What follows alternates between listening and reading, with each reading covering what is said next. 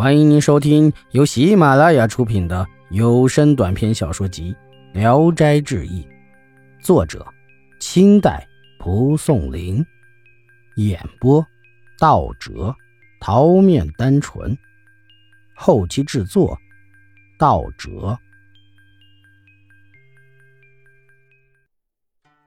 长户呢，非常的迟钝，读了好几年书，竟然写不了自己的姓名。母亲只好叫他弃学务农。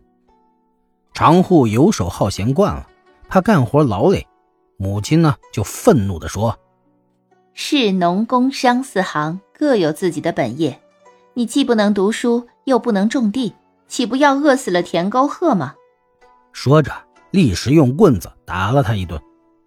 从此，长户带领奴仆们种地，若是一早晨晚起，母亲就责骂他。衣服饭食，母亲总是把好的给哥哥常福。常护对此虽然不敢说，但是心中却暗自不平。农活干完了，母亲出钱让他去学习经商。常护好淫嗜赌，到手的钱全弄光了，却谎称遇上了盗贼，运气不好，以此来欺骗母亲。母亲发觉后，用棍子几乎把他打死。长福久久地跪在地上，苦苦哀求，愿代替弟弟挨打。母亲的怒气这才消了。从此，只要长户一出门，母亲就暗中探查他。因此，长户的烈行略微的收敛了一下，但他并不是真心愿意这样的。有一天呢，长户去请求母亲，打算跟着几个商人去趟洛阳。实际上，他是想借出远门的机会。痛痛快快的为所欲为，然而他却提心吊胆，唯恐母亲不答应。母亲听他说完了，毫无疑虑，立即拿出三十两碎银，并为他准备好行装。最后又拿出枚银锭交给他，说：“这是你祖父做官时钱袋里的遗物，不能花掉，只可用它压庄，以备急用。况且你是初次出远门学着经商，也不指望你赚大钱。”只要这三十两银子亏不了本钱，就心满意足了。临走时，母亲又一再的叮嘱他。常户满口答应着出了门，很庆幸自己的计谋实现了。到了洛阳，常户便不再和商人们在一起，而是独自住在了有名的娼妓李姬的家里。才住了十几宿功夫，三十两碎银子眼看着就花光了。他自以为有那锭大银子在钱袋里压底，一开始并没有想到自己身上会缺了钱。但等到拿出那银锭一看，才知道竟是假的。他简直吓坏了，脸都变了色。李老太婆看见他这番模样，便冷言冷语的对他不客气了。常户心里很不安宁，然而钱袋空了，又无处投奔，人既希望。与李记能看在这些天的情谊上，不会立即就赶他走。不一会儿，有两个人手拿绳索进来，突然套住了他的脖子。常户惊恐的不知道该怎么办，悲哀的询问这是怎么回事。原来李基早已偷了那锭假银，去告到了公堂上。常户被带去见官，自己又不能辩解，受到了严刑拷打，几乎丧了命。他被压在监狱里，身无分文，又受狱吏的虐待，没办法，只得向同牢的囚犯们讨点吃的，暂且苟延残喘。起初，常护刚一上路，母亲就对常福说：“你记住，等二十天以后，要让你去一趟洛阳。我的事情多，恐怕忘了这事儿。”常福便问去干什么，母亲难过的掉下泪来。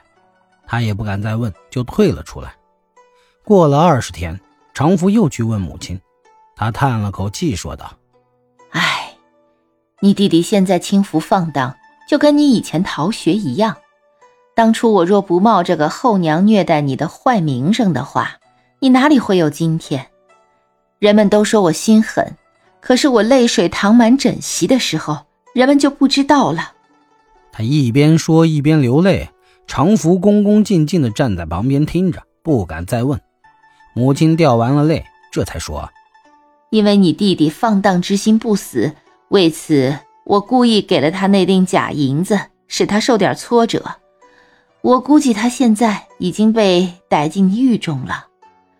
巡抚杨大人待你很厚，你前去救他，这样既可以解脱长姑的死罪，也能使长姑感到惭愧而真正悔改。常福立刻就上了路。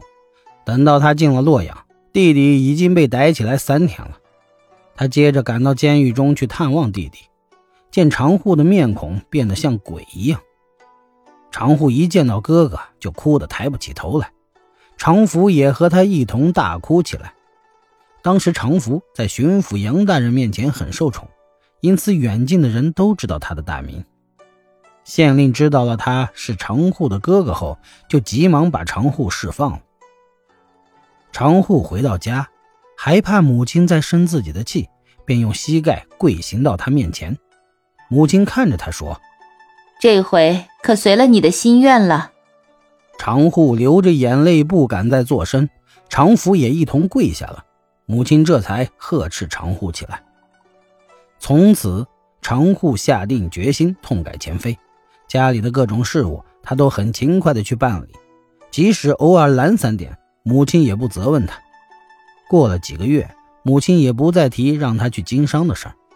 他想自己去请求，又不敢，只好把意思告诉了哥哥。母亲听说后很高兴，尽力借贷了一大笔钱给常护，仅半年的时间，他就赚回了一倍的利息。这一年的秋天，常福考中了举人，又过了三年考中了进士，弟弟常护经商也聚积了上万两的银子。淄川县有个客居洛阳的人，他说曾偷着见过这位太夫人细柳，虽然已年过四十。却仍然像三十多岁的人，而且他的穿戴也很朴素，和平常人家没有两样。易史是说，《黑心符》一书所写的事情一出现，古代鞭打芦花的往事也会发生。古往今来的继母如同一丘之貉，真是太可悲了。有的人为了躲避别人的诽谤，又往往做得交往而过正。以至于眼看着前妻的儿女们胡作非为而不闻不问，他的这种行为和那种虐待儿女的人又有多大的差别呢？值得注意的是，继母每天鞭打他自己所生的子女，人们都不认为他残暴，可要把这种做法加在另一个女子生的孩子身上，那么对这个继母的指责就一个跟着一个的出现了。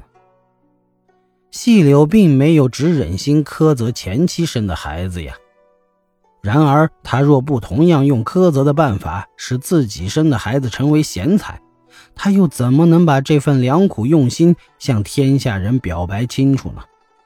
而且细柳不回避嫌疑，不逃脱诽谤，终于使得两个儿子，一个富有了，一个尊贵了，成为了人世间的杰出人物。